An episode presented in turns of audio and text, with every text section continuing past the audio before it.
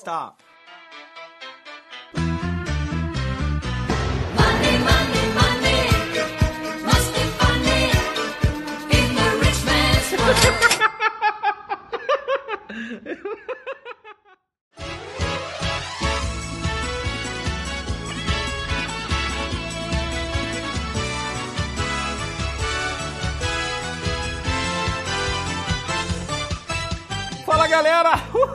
bem-vindo a mais um GavaCast, o podcast quem quem quem do Ganhando a Vida Doidado. Já sabe, siga as minhas mídias sociais, arroba Ricardo Brasil Lopes, e no YouTube, no YouTube, no YouTube, YouTube barra Ganhando a Vida Doidado. Esse aqui é o podcast, podcast de quem quem quem quem espera o ano inteiro pra comprar o quê? Parcelado na Black Friday, porque não tem dinheiro. E é isso aí. E se você quer contratar aquele cara que te humilhou a vida inteira, esse aqui é o seu podcast.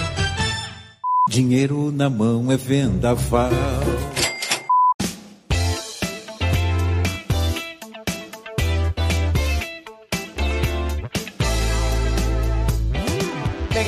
Hoje vamos falar sobre apostas esportivas. Eu trouxe aqui duas pessoas que estão aí, ó, apostando tudo online e tudo mais, que são, ó, Carlos Fialho, que eu conheço ó, há bastante tempo, e Lucas Santana, que por algum acaso é o meu sobrinho. Estamos aqui também com o Rafael Hanai. E ia falar o seguinte, galera, antes de tudo, já vou dar a palavra pra eles, mas enfim, muita gente tem perguntado sobre apostas esportivas, se isso aqui é uma coisa séria, se não é uma coisa séria, e é pra isso que eu trouxe eles aqui, porque eles já estão nesse negócio já faz algum tempo. Fialho, diz aí, dá uma palhinha aí pra galera, pra o pessoal saber quem é o Carlos Fialho. Vamos lá, eu, meu nome é Carlos Fialho, eu de formação eu sou publicitário, atuei muito tempo como publicitário, tive agência, fui sócio de uma agência grande, né? Eu sou de Natal, Rio Grande do Norte. Eu também sou dono de uma editora de livros. Eu tenho uma editora que já publicou mais de 200 livros e, e, enfim, eu atuo é, muito fortemente nesse ramo editorial. Assim, a gente tem e-book, está na Amazon, uma série de coisas. É, apostas esportivas. Eu faz dois anos que eu entrei no ramo, entrei como curioso, entrei para é, conhecer mesmo de forma recreativa, né, como a gente chama, para brincar mesmo. Foi uma forma de levar a um outro nível a loteca, né, a loteria esportiva ali do AK, a outra patamar. E aí eu comecei a, a, a conhecer e é, vi que tinha é, é muito instável, né? Tem muita muita casca de banana, tem muita armadilha. E aí eu comecei a, a pesquisar e eu fiquei curioso. Comecei primeiro a, a, assistir youtubers que falam sobre o tema. Comecei a, a, selecionar quem eram aqueles que traziam um conteúdo mais pertinente, né? Quem eram, quem era o, o GAVA das apostas esportivas, porque você tem que seguir aqueles que têm um conteúdo que, que tem mais a ver com o que você acha pertinente, aqueles que têm uma didática melhor, que te explicam as coisas numa linguagem mais clara. Eu busquei tudo isso e fui aprendendo mesmo, pesquisando, vendo é, fatores emocional, entrando em consultorias por Telegram, é, contratando consultorias, e, entrando e vendo como cada tipster, que é, é, como eu acho que no mercado financeiro vocês têm isso também, né? São aqueles que dão dicas para você apostar. E aí eu comecei a contratar esses caras e, e foi o interesse foi crescendo, né? E eu tive uma sorte de principiante bacana que logo acabou. Pronto, aí o, o, o fato é o seguinte: eu peguei, é, fiquei curioso, e, e, pesquisei bastante sobre o tema e foi aí que eu reuni um conhecimento muito grande, uma, uma teoria muito grande e eu percebi que as pessoas cometem sempre os mesmos erros e o principal erro, para resumir bastante, é a da aleatoriedade. Elas saem apostando de qualquer jeito. E é tudo que você não deve fazer. Quer dizer, essa é uma das coisas que você não deve fazer. Tem muitas que você não deve fazer. Isso a gente vai falar hoje aqui no episódio, mas enfim, galera. Então, Fialho, ó, lá de Natal e já tá nesse negócio há dois anos, ó, já, já tem uma história aí. E agora eu queria saber do Lucas. Lucas, quando é que você começou isso? Eu nem sabia. Eu cheguei uma vez, acho que foi Natal do ano passado. Agora, 2019, eu cheguei lá e tal. E aí o Lucas falou, porra, não vou trabalhar não, meu irmão. Vou virar. Vou viver de apostas esportivas. Aí eu falei, pô, aí eu falei, pô, tem um amigo meu de Natal que tá fazendo isso, não sei o que lá, o Fialho. E aí queria saber de você, Lucas, qual que é mais ou menos a sua história aí? Tipo, quem é você? De onde você é? E, e como é que você começou na, na, nas apostas esportivas? É o seguinte, cara, vou contar resumidamente como é que é um pouco, né? Eu sou formado em História, sou aqui do Rio de Janeiro, fiz a FRJ, terminei a faculdade, tinha que dar aula, dei um pouco de aula, vi que logo não era o que eu queria fazer, né? Aí eu fiquei meio perdido, igual todo mundo, igual vários jovens hoje, e resolvi, em 2019, em 2019 eu conheci início ano as apostas. Só que eu acho que é engraçado que o Fialho falou um negócio que acontece com todo mundo que aposta. né? Todo mundo conhece de forma amadora. E aí eu também conheci de forma amadora, um negócio interessante, dava pra ganhar um dinheiro aqui, perdia um dinheiro ali, e comecei um ano, fiquei um ano de forma amadora nas apostas, eu diria. Até quando eu quis virar a chavinha, aí que tá o negócio. Como o Fialho falou, várias cascas de banana estão nesse, nesse meio das apostas esportivas e a gente escorregou, acho que todo mundo que tá no meio escorregou um milhão de vezes nelas. Então eu resolvi aprender, resolvi estudar, a mesma coisa, busquei conhecimento, busquei caras tops do assunto. Cara, entrei num mundo que eu vi que era muito maior do que eu imaginava, sabe? Era, pra gente, a gente era colocar um dinheiro ali, ganhar ou perder, e ponto final, sabe? No final é uma coisa muito maior, tem trade, Panther, enfim, a gente vai falar disso mais pra frente. Mas aí eu comecei a acumular um conhecimento e resolvi, de fato, começar a apostar nisso, né? Foi assim que começou a minha trajetória. E é recente, o Pedro falou que tá apostando há dois anos, eu diria que de forma profissional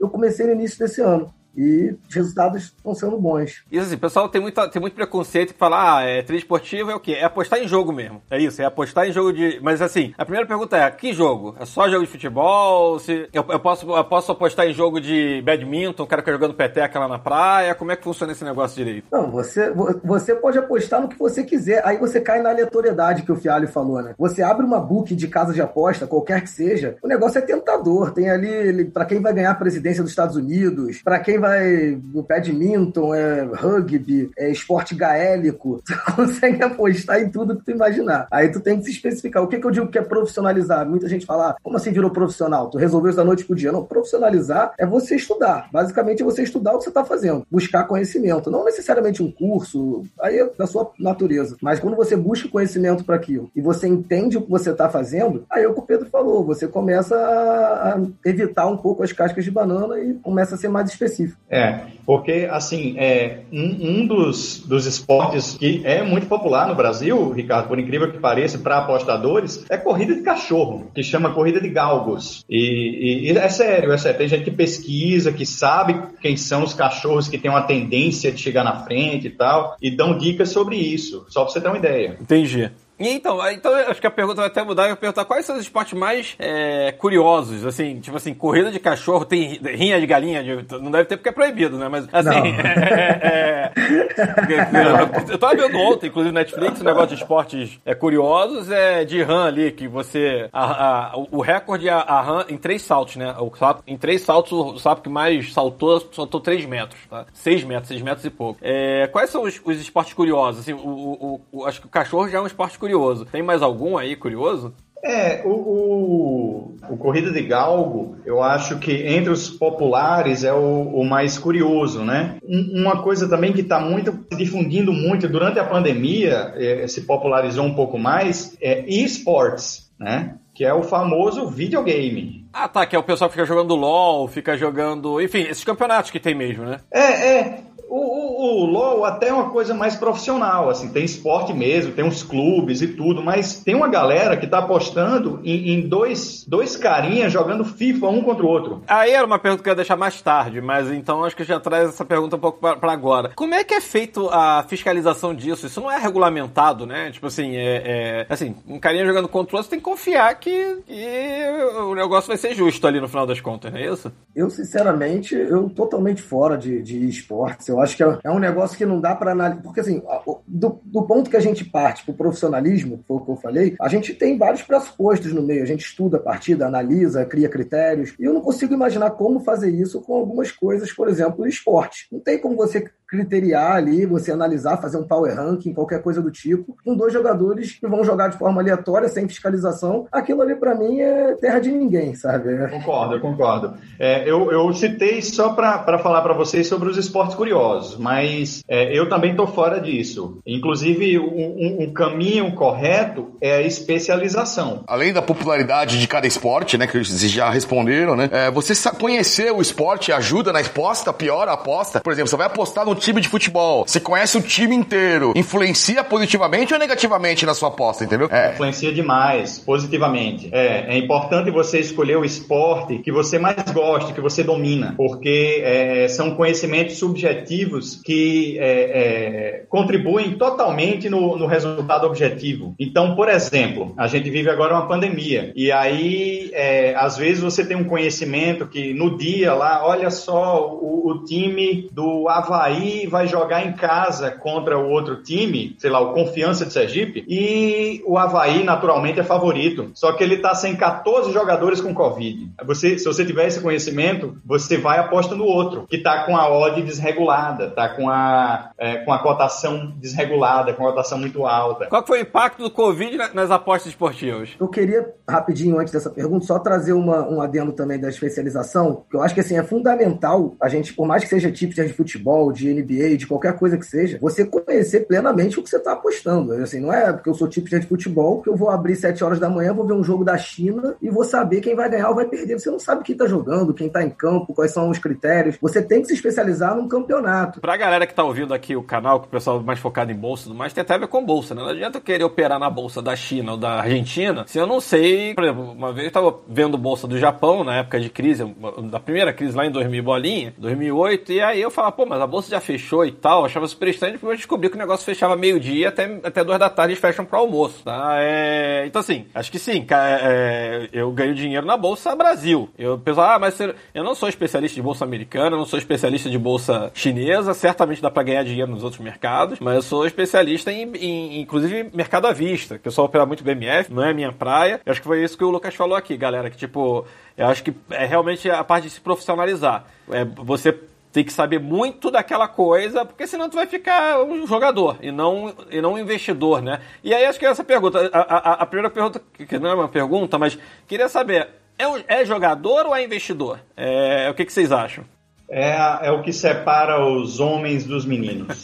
Eu diria, eu diria, eu diria 99% são jogadores, 1% são investidores. Tem- existe uma estatística sobre isso, que é 97%, e é importante a gente colocar isso aqui, que é pra gente jogar real, assim, não, não cair naquela de mercadores de sonhos, né, que, que muitos youtubers se tornam. É, 97% das pessoas perde, só 3% ganha. Engraçado essa estatística que é a mesma estatística de bolsa, tá? Na bolsa a gente tem os day traders que, assim, na bolsa você pode ter bolsa pra longo prazo, pra ser uma renda extra, não é que vai ser sua profissão. Você tem ali, você pode é, deixar em ações que pagam dividendos e tal. Você pode ser um trader, que é o que eu faço, que é uma coisa mais de, ou no mesmo dia, ou, ou de, um, de um dia pro outro, coisa de curto prazo, que é o especulador. E quem é especulador ali, o day trader, já saiu pesquisa da FGV falando, inclusive, é mesmo percentual. 97% dos day traders perdem dinheiro, tá? Ou seja, é, é, acho que engraçado como, eu tô vendo como tem um fit aí, como tem uma, uma semelhança em mercado financeiro, que é o, é o- todo mundo acha que vai pro mercado financeiro, três amigos meus perderam emprego agora, e falou, ah, Ricardo, pô, vou pra bolsa então ganhar o dinheiro. Eu falei, cara, você não é assim. Peraí, você per... Eu falei, você tinha que ter se profissionalizado quando você estava empregado, com dinheiro e tudo mais, não agora que você tá no desespero, ele acha que vai ganhar dinheiro, que eu acho que é o que o Fialho falou, que são os mercadores de sonho, né, no final das contas. Desde que popularizou, né, a gente pode dizer que assim, de 2011 até 2020, as apostas popularizaram muito no país, né? Hoje em dia você vê propaganda de aposta esportiva em camisa de time, televisão comercial. Então assim, o negócio cresceu. E esses mercadores de sonho, como o Fiali falou, é que nem na bolsa, né? Na bolsa tu abre também, tem um bando de gente prometendo mundos e fundos. né? A aposta tu abre o Telegram lá, tem uns caras que falam assim, é sete dias, vamos de 10 reais a 2 mil. Vem comigo e vambora. É isso, é isso, é isso. é. É loucura, é loucura, é loucura. Os ganhos são percentuais. Prometem alavancagens, prometem coisas que não correspondem à, à realidade de longo prazo. E essa nomenclatura que o Ricardo falou aí, que é a diferença entre um jogador e um investidor, como o Lucas falou, quando você vira a chave, você percebe que é, você é investidor quando você se especializa, é, o conhecimento que, que você adquire sobre um, um mercado, você se especializa num campeonato, num time, num mercado, o que a gente chama de mercado nas apostas em futebol. É quando você, por exemplo, gosta de apostar em gols. Então você escolhe times que fazem gols ou em escanteios. Você escolhe times que tendem a fazer muitos escanteios. Tudo isso você precisa do conhecimento. Quer ver uma coisa também que é bem comum do, do típico jogador, né? Não do investidor, que é o que a gente chama nas apostas de múltiplas. Tem uma galera por aí que adora acertar múltipla de odd 10, cota, odd que a gente chama é cotação, né? De cotação 20, ou seja, 1 para 20, 1 para 200. Aí o cara acerta uma vez esse negócio, vende a parada como se fosse. Só que isso aí é totalmente amadorismo. É, a probabilidade deve ser ridícula. É, é- é que nem acertar uma opção na bolsa de valores. A opção assim, se Petrobras sobe 3%, a opção sobe 40%, 100%. Exatamente, Ah, exatamente. pô, pra, perder também é fácil, entendeu? Tipo, É, não, as casas adoram, as casas adoram o jogador que faz múltipla. Eles adoram.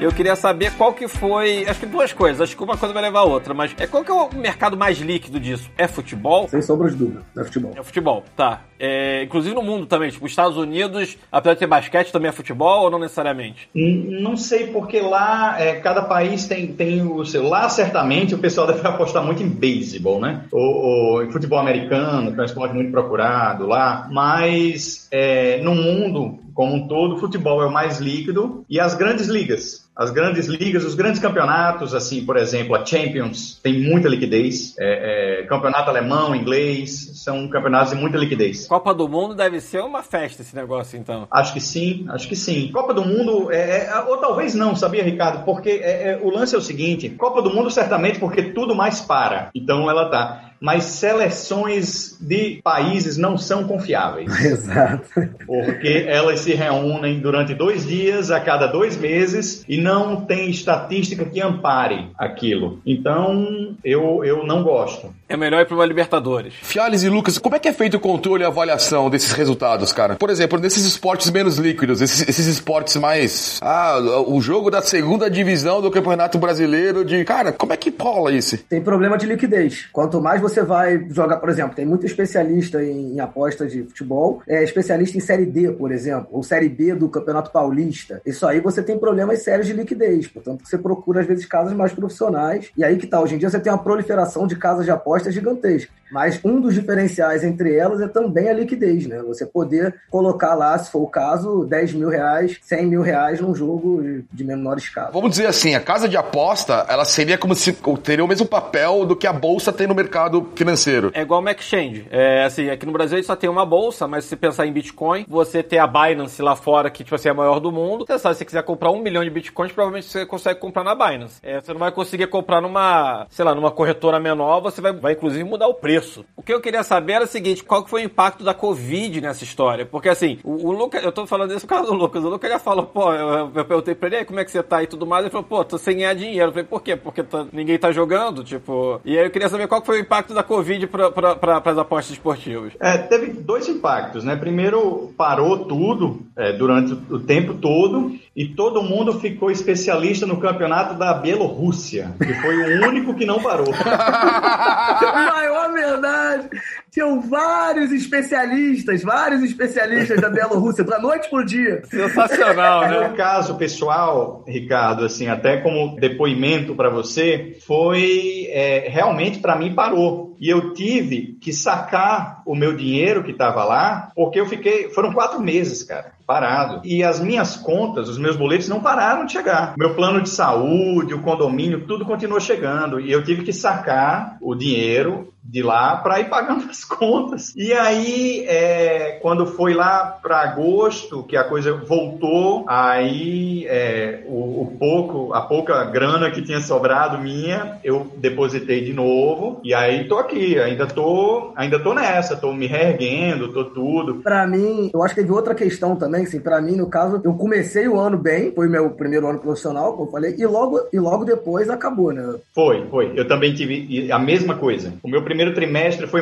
curioso, dia 14 de março parei tudo. Parou tudo. Aí, assim, eu fiquei naquela sem, sem ter o que fazer, procurando uma coisa aqui, uma coisa ali, onde não tinha. E o pior, que é quando voltou o futebol, a gente imaginou, putz, pelo menos eu imaginei, putz, agora vamos respirar. E o futebol voltou muito diferente do que estava. A- As estatísticas estavam muito diferentes. O fato do futebol estar sem torcida, dos times terem parado mais de quatro meses. Assim, pra mim, teve uma variância muito grande. E eu acabei perdendo dinheiro nessa volta do- dos campeonatos inicialmente, até poder voltar ao normal, né? É engraçado de novo como, como tem uma relação com bolsa isso, porque eu que tô na bolsa operando padrão lá durante anos, super dando certo, sem me preocupar muito e tal. E aí tem lá a crise, o negócio de ZAB e tal. Agora o mercado tá voltando, tá voltando pra 110, e já tá 110 mil pontos hoje a, a bolsa, mas mudou tudo. Os meus trades tiveram que mudar completamente. Não é, não é a mesma coisa. Para esporte também. O cara, gente parou de treinar, aí o outro treinou mais. Enfim, deve ter esse tipo de impacto, né? Não, enfim, só um exemplo, por exemplo, o Campeonato Alemão, que é uma das ligas que eu cubro, você tinha, antes da pandemia, só uma estatística, você tinha antes da pandemia uma, uma porcentagem de vitória dos visitantes, o time, visitante é o time não mandante, né? Uma porcentagem de vitória dos visitantes de menos da metade, ou seja, os visitantes costumavam perder na casa dos mandantes. Logo após a pandemia, no resto do campeonato, que se deu os 20 jogos, mais ou menos 15 jogos, essa porcentagem virou absurdamente, os visitantes ganhavam 70% dos jogos dos mandantes. Isso estava totalmente, isso tinha a ver com o fato de não ter torcida e tudo mais, então assim, isso foi difícil. Queria saber assim, agora eu vou falar um pouco. A gente vai continuar aqui a entrevista, mas queria saber um pouco do glossário aí que vocês estavam Bom, falando. vamos lá, eu acho que assim, primeira coisa, tu, tu se inscreve, tu, tu se cadastra numa casa de aposta, né? Que a gente já explicou mais ou menos o que, que é. E aí você tem a sua banca, né? Primeiro ponto é a sua banca, que é o seu patrimônio inicial. Você tem uma banca de 100 reais, você não vai investir 100 reais em jogo nenhum. Então, assim, cada um funciona com a sua gestão de banca própria, né? Aí, aí você tem os mercados dentro dessas casas de aposta. Dentro, por exemplo, de futebol. Aí você pode, como a gente já falou, pode ser várias coisas, mas vamos pro futebol. Dentro do futebol, dentro de um jogo, você tem diversos mercados. Aí você tem o mercado de HT, por exemplo, que é o mercado de halftime, quem vai vencer o primeiro tempo, quem vai perder o primeiro tempo. Você tem o mercado de FT, que é full time, que é quem vai vencer o jogo no final dele ou não. Aí, assim, o que eu trabalho hoje em dia, o que, por exemplo, eu sou especialista e só aposto em handicaps. Handicaps, o que, que são handicaps? São spreads, né? É uma vantagem ou uma desvantagem para determinado time. Por exemplo, vamos lá, dar um exemplo simples. É, vai jogar Vasco e Flamengo, tem o Flamengo menos um. Ou seja, o Flamengo já começa o jogo com menos um gol, na minha aposta. Se o Flamengo ganhar por 2 a 0 a minha aposta ganha, foi ganha. Se o Flamengo ganhar por 1 a 0 a minha aposta retorna. Se eu empatar ou perder, eu perco a aposta. Então, assim, handicap é uma coisa muito utilizada no meio profissional do- das apostas. E entre, entre handicap também a gente tem o, o termo trade, termo punter, né? Por exemplo, eu não faço trade na, na, na, na bolsa, eu não faço esporte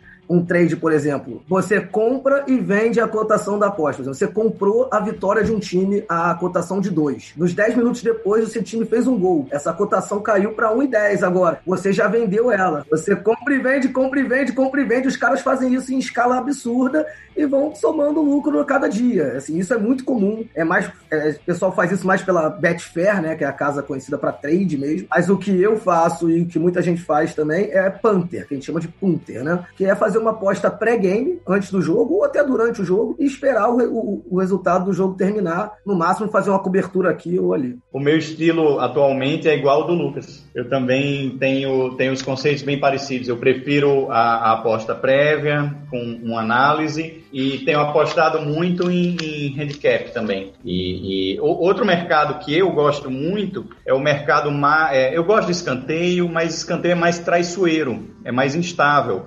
Porque não é o objetivo do jogo. Apesar de um time ter característica propícia, pode ser que é, um gols feito cedo, os escanteios não venham. Mas é, eu gosto do mercado que se chama mais de um e meio gols, que é se aqueles times vão fazer pelo aquele, naquele jogo vai acontecer pelo menos dois gols. Eu, agora uma pergunta minha, curiosidade. Você comparou com o quê quando o Lucas falou do handicap? Você ah igual a Não, não, não, não, não foi o handicap. Eu falo assim que o trade de vocês, que se chamam de trade, pra gente é o day trade, é, que é no mesmo dia ali que vocês estão ao vivo ali comprando e vendendo aposta. E o Panther ali, o Punter que se chamam, é o swing trade pra gente. A gente compra pra Exatamente. vender. É assim, Mais ou menos isso. Exatamente, é isso É mesmo. mais ou menos isso. isso Achei curioso, eu não sa- nunca ia imaginar, ou seja, pra você ver como, negócio, como esse negócio se especializou. Porque assim, eu nunca ia imaginar que você tinha um trade que você consegue passar de, de um canto para outro e acaba que, pelo que eu tô entendendo, a casa de apostas ela acaba virando, ela deve ganhar mais uma corretagem do que qualquer outra coisa. Porque ela deve ter as contra, a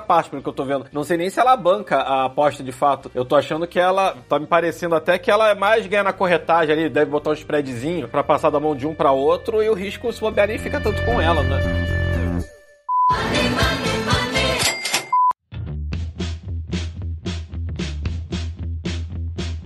Queria saber o seguinte: é caro apostar? E a segunda coisa, a gente não tem é, é, regulamentação disso no país, se eu não me engano. Tem alguma casa de apostas no Brasil ou não? Todas você vai ter que fazer uma transferência internacional e só apostar na Betfair, na Sportbet lá fora? Você pode começar com 30 reais. Tá? É o aporte inicial, certo? O que acontece hoje é que existe uma área cinzenta entre a plena legalidade, é, porque não é ilegal. Tanto que elas anunciam em TVs, anunciam em times e tudo. E agora está em fase de regulamentação. A casa que eu opero, ela não é daqui, realmente. Ela é, é- é uma casa inglesa, que é a Bet365, e ela, é, é, certamente, o, o dinheiro que eu deposito nela fica em algum paraíso fiscal. Mas ela é muito confiável porque ela é muito rica. Então, essa não quebra. A, a, a mulher é a mais rica do Reino Unido. Tia Denise. Tia Denise, pô, a pessoa sabe até a calcinha da mulher, meu. Ó. É a Denise, é a Denise, é. A gente, quando a gente ganha uma aposta, a gente é, tem essa brincadeira, né? Ah, ganhamos da Denise. Exatamente.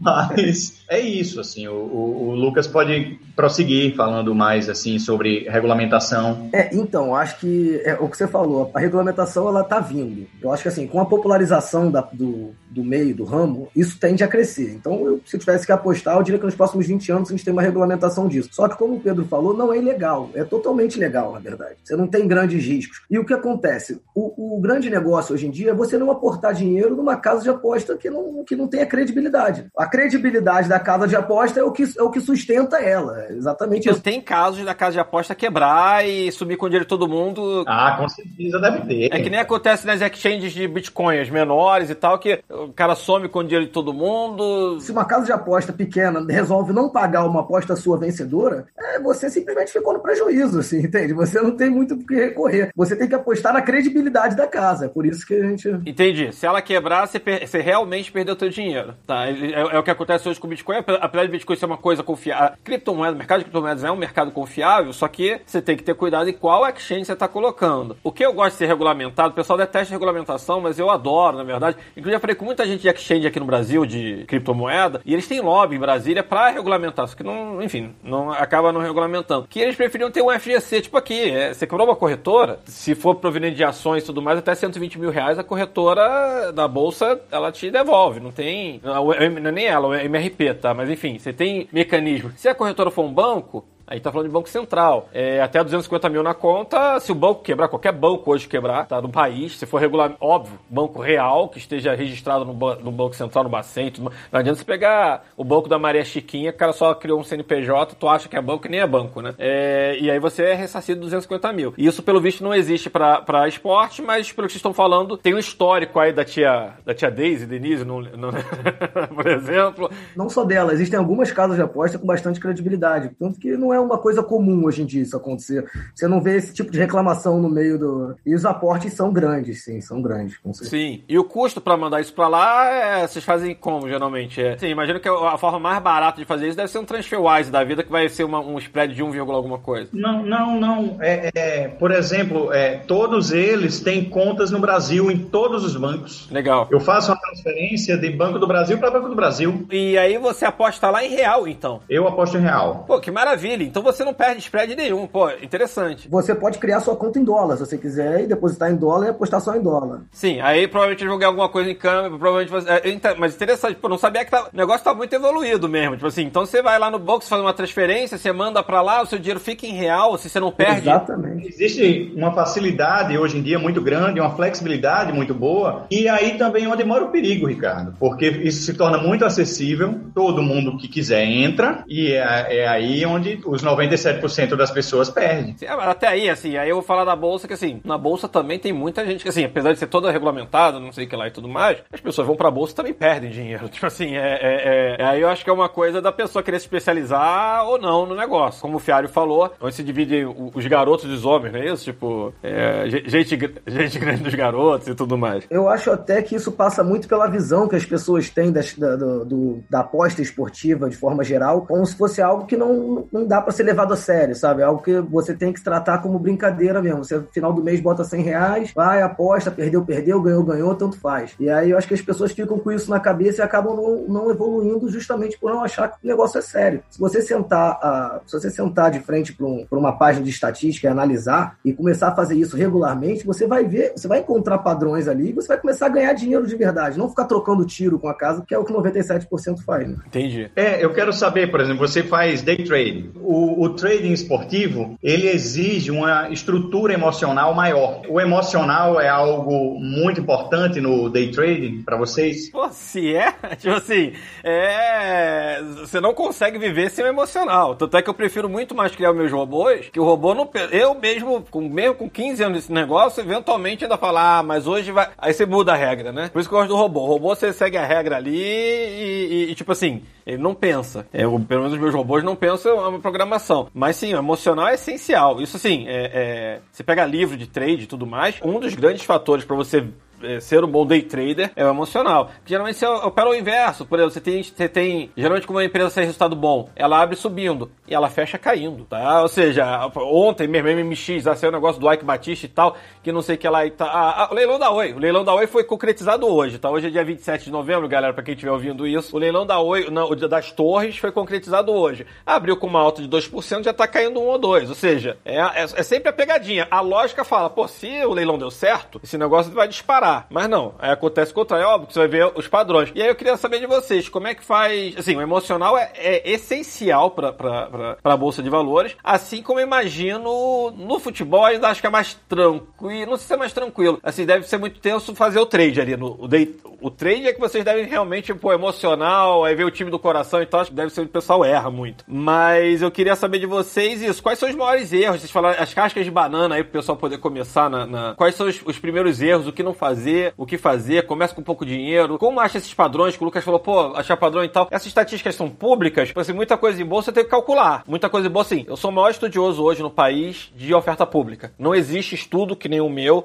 Pode pegar quem for, não existe. Quem mais sabe de oferta pública no país IPO, empresas que quebram capital, pessoa física no país sou eu. E assim, mas eu não tenho estatística em canto nenhum. Eu tive que. Eu viro noite fazendo as tabelas. É, essa era outra pergunta que eu tinha pra saber. Onde é que essas estati- assim, as estatísticas vocês fazem, as estatísticas? Já, tem- já dá pegar alguma coisa de alguma base de dados? Como é que funciona isso? Eu vou começar pela questão do mindset, que eu acho que com certeza o, o Carlos já deve ter passado por isso também, que a gente chama de bad run. No, no meio esportivo, né? É assim, no nosso caso, às vezes você tá fazendo tudo certo, cara. Você continua fazendo a mesma análise que você faz há 10 anos, por exemplo. Você faz ela, bota o seu dinheiro lá e dá errado. Aí na- no dia seguinte ou na semana seguinte, você faz a análise, bota o dinheiro lá e dá errado. Tu faz isso 3, 4, 5 vezes, você entra num parafuso de tipo, você, o único jeito de você sair disso é você continuar fazendo a mesma coisa com o que eu chamo pra mim, que eu assim, é para mim é gestão, método e análise. Não tem outra forma. Eu tenho a minha gestão de banco, se eu fugir dela eu vou quebrar. Se eu quiser ganhar um pouco a mais, eu vou quebrar. Se eu não tiver a minha gestão, se eu não tiver o meu método, que é o handicap, que é tudo que eu falei, eu também vou escorregar. E o mindset, que você tem que ter a cabeça para você saber se posicionar na hora que você perde e também não subir a cabeça na hora que você ganha, porque no nosso caso você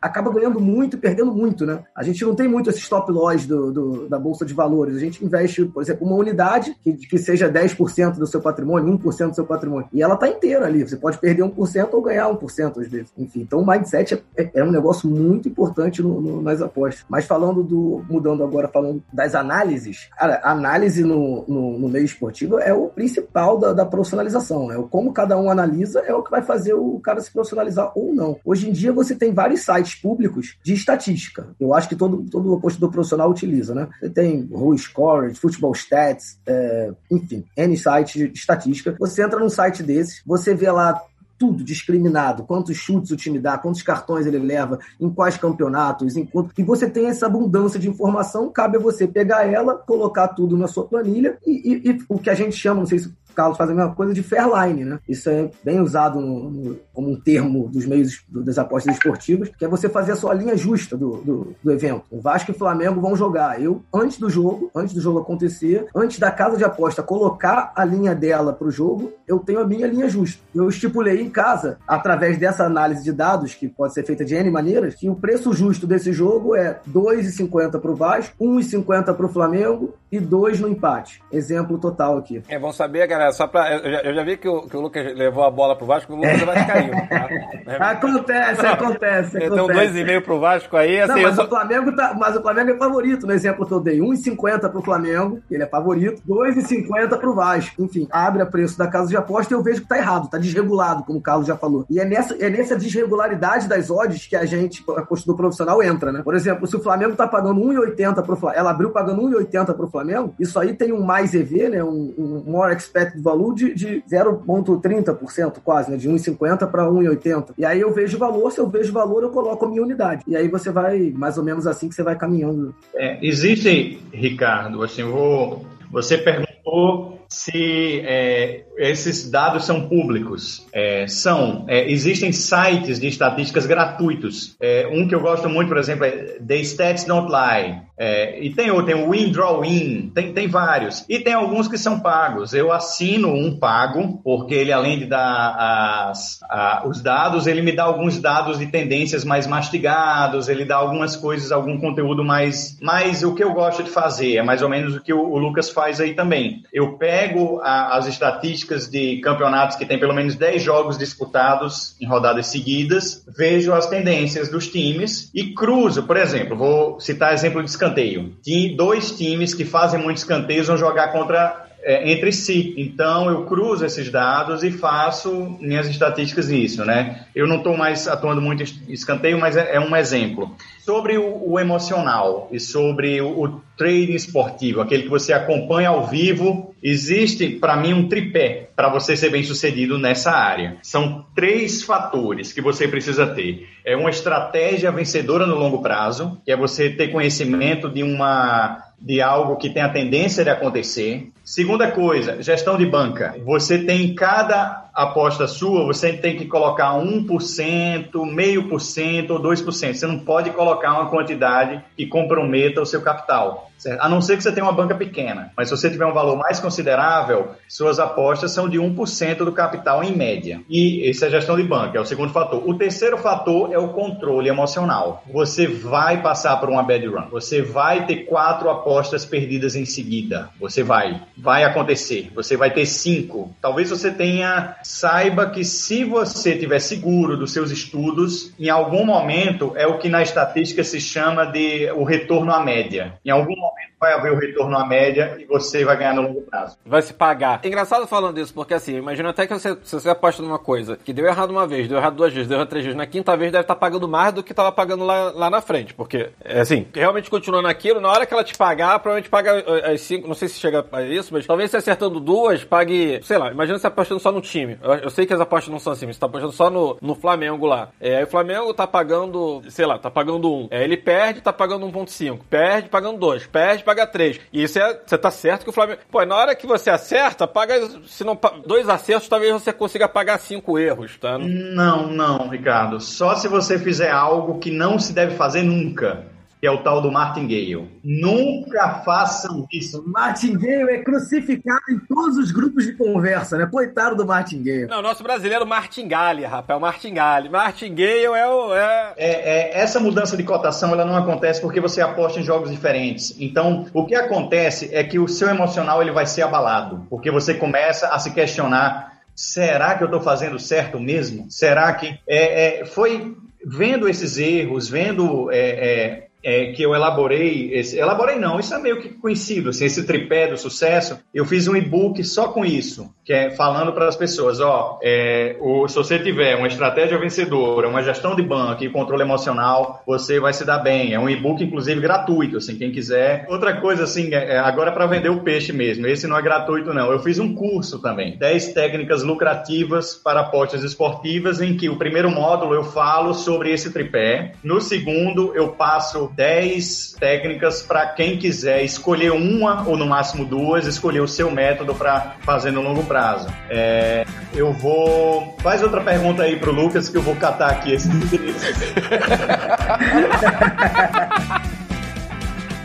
Dinheiro na mão é vendaval.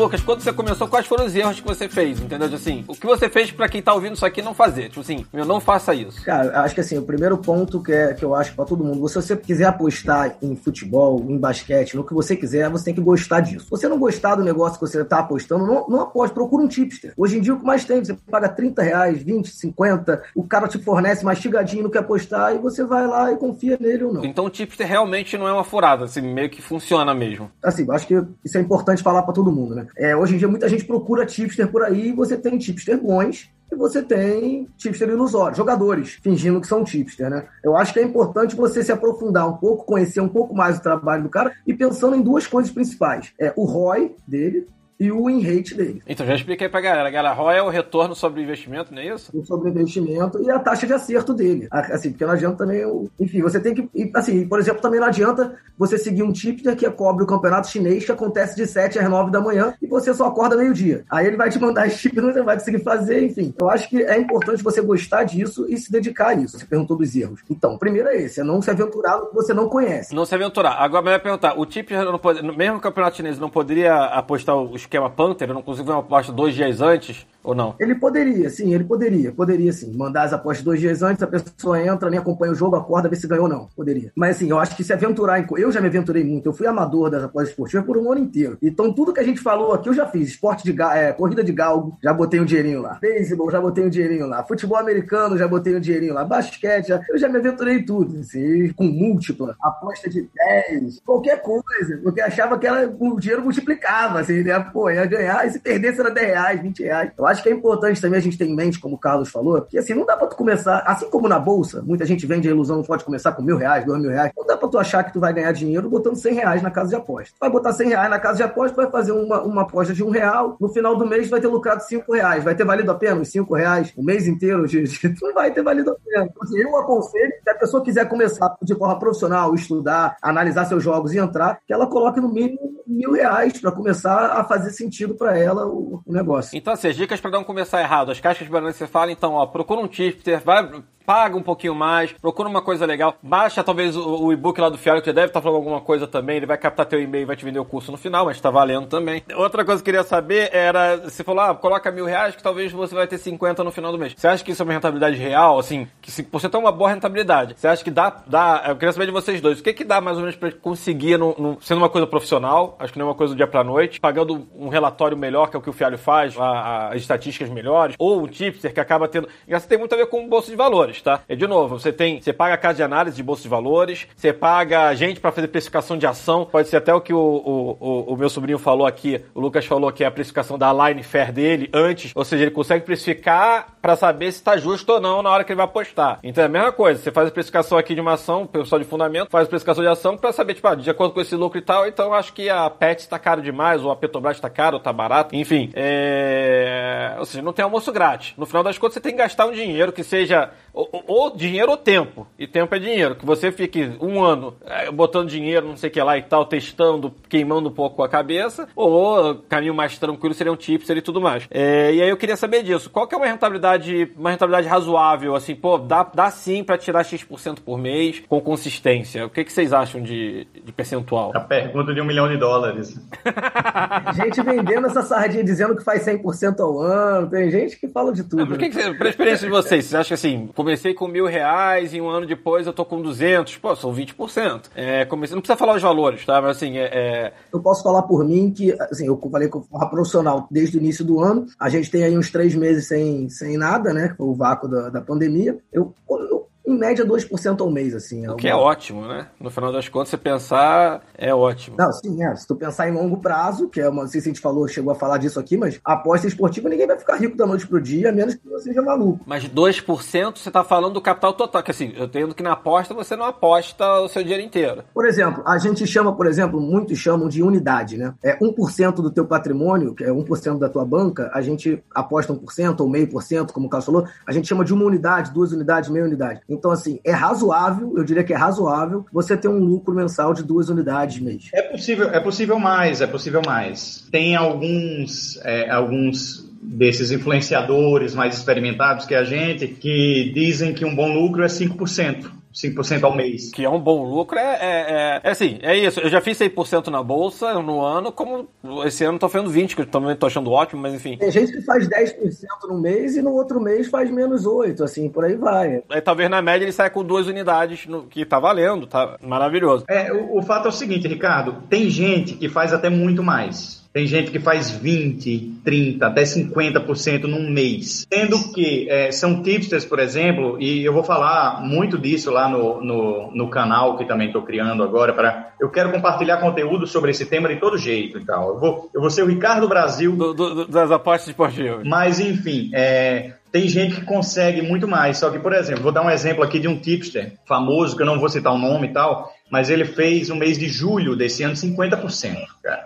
É, no mês seguinte, ele fez menos 36. Aí você imagina o cara que é assinante do grupo dele e por uma razão entrou em agosto ou, ou entrou em, em, em setembro, que foi o mês que ele fez menos 36, eu não lembro. Esse cara só pegou o menos 36. São tipsters que têm uma gestão mais ousada, eles fazem trading e não punter, eles exigem do teu emocional muito mais e, e você se arrisca mais lá. Você pode ganhar muito? Pode, mas também pode perder tudo. Uma coisa assim, é, é, já, já está finalizando aqui, eu vou deixar depois só as mídias sociais de cada um e tudo mais, mas uma coisa que eu achei muito interessante aqui foi o seguinte, que eu entrei com, assim, quando meu sobrinho falou isso, eu tive todo o preconceito, que deve ser o mesmo preconceito quando eu falava de bolsa 10 anos atrás, é, eu falei, falei, puta, que merda, assim, Essa porra é loteria, isso é loteria, mas não é não. quando meu sobrinho falou essa porra, eu falei, hum, isso não me cheira bem. E agora nessa conversa com vocês, vocês acabaram me quebrando, que eu achei ótimo, que me parece, eu, do, do mercado de bolsa, eu conheço, eu conheço o mundo aqui da bolsa, as pessoas de bolsa. E me parece que, assim, nessa brincadeira de fazer esse podcast, me parece que os esportes esportivos, as apostas esportivas, apesar de não ser regulamentado e tudo mais, parece que vocês têm uma gestão de risco muito, pelo menos na conversa que a gente teve aqui,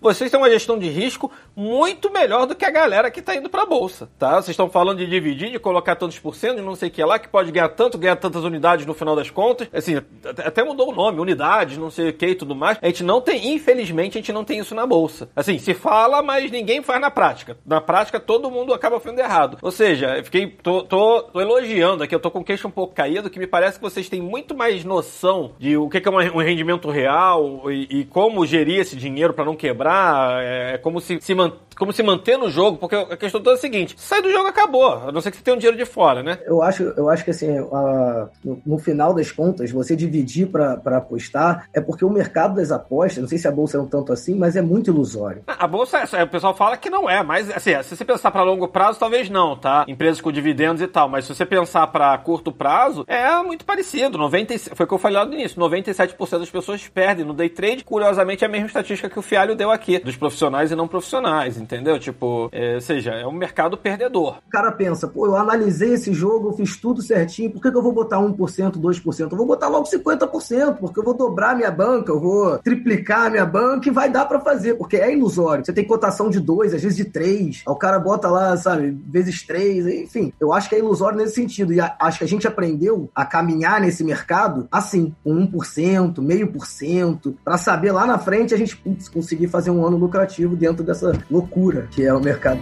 Bacana.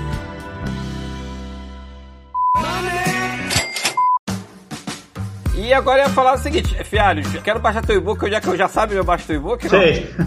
É, assim, só pra te responder essa- isso que você falou, esse elogio que você fez pra gente, é porque você pegou duas pessoas que são muito cuidadosas, certo? Mas isso não é a média, tá, Ricardo? A, a maioria da- das pessoas é muito irresponsável. Quando elas têm esse baque de ter uma perda, elas querem recuperar, elas perdem o emocional e fazem todo tipo de besteira, e aí perde 50% do capital em um dia É, é, isso é o normal. Isso é o normal. Isso que a gente tá falando para você é o que as, todo mundo deveria fazer. Mas como ninguém faz, a tia Denise fica cada vez mais rica. tia Denise, tia Denise. Dizem que é uma das maiores contribuintes do imposto na Inglaterra.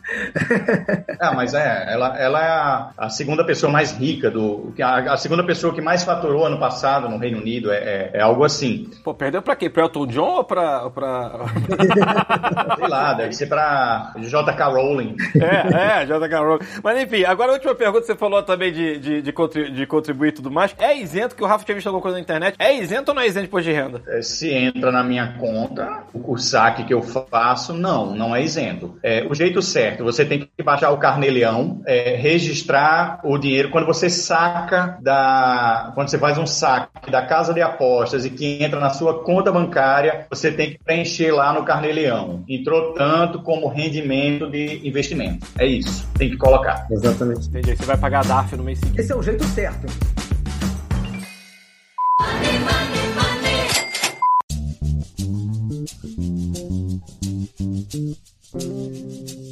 Bem, galera, ah, enfim, agora vamos, vamos fazer. Fialho, onde é que eu baixo o, o teu e-book? Teu canal já tem nome, não tem nome? Fala aí onde é que eu baixo, onde é que eu baixo esse negócio. Ó, eu vou passar para vocês, como eu falei aqui, né? Eu, eu tô começando agora a criar conteúdo. Criei um perfil no Instagram que tô começando a alimentar. Tava alimentando já anonimamente, mas agora eu vou divulgar. Tudo que eu tô fazendo, eu tô colocando como CF Trader, tá? CF Trader. Aí o, o e-book ele tá no C materiais cftrader.com.br e quem quiser um conteúdo mais avançado e quiser adquirir o curso, o curso ele tá em CF Então, galera, CF Trader aí, ó, .com.br, é, CF Trader Instagram, que se tiver qualquer dúvida entra no Instagram que deve ter o link lá pras coisas. É, Lucas, quer deixar aí mídias sociais alguma coisa ou tá de tranquilo? Ah, eu queria dar uma palavrinha final, sim. Queria agradecer vocês aí pelo podcast. Gostei muito de participar. É, eu acho que, assim, eu acho que eu, eu gostaria que mais pessoas entrassem nesse mundo das apostas e falassem sobre isso, né? Pra gente naturalizar isso e cada vez mais. Tem muito espaço para muita gente ainda fazer coisas diferentes. Enfim, eu tô nesse meu caminho, minha caminhada. Pretendo agora, os próximos passos, eu vou me juntar com mais dois amigos tipster meus e vamos abrir um grupo no Telegram de tips. Galera, foi aí, ó. Então, já sabe, ó. Quer, quer saber aí de trade? Arroba CFTrader, tá? Ou então você procura também o site cftrader.com.br, cftrader. Enfim, vocês acham aí. E também, ó, arroba lucas.cine, tá? De sinistro, que ele vai criar um grupo de tipsters, galera. Pô, muito obrigado por vocês estarem aqui. É, se vocês quiserem deixar alguma palavra final aí, e, pô, bacana, adorei o papo aqui. Porra, gostei demais também, galera. Muito obrigado aí. Pode chamar pra falar com qualquer coisa, história, política. Tamo aí. Bem, galera, beleza. Bem, depois dessa, só, já sabe. Acesse minhas mídias sociais, arroba Ricardo Brasil Lopes, canal do YouTube, Ganhando a Vida Doidado, e por hoje já sabe, pregão encerrado. Uhul, yeah, uou!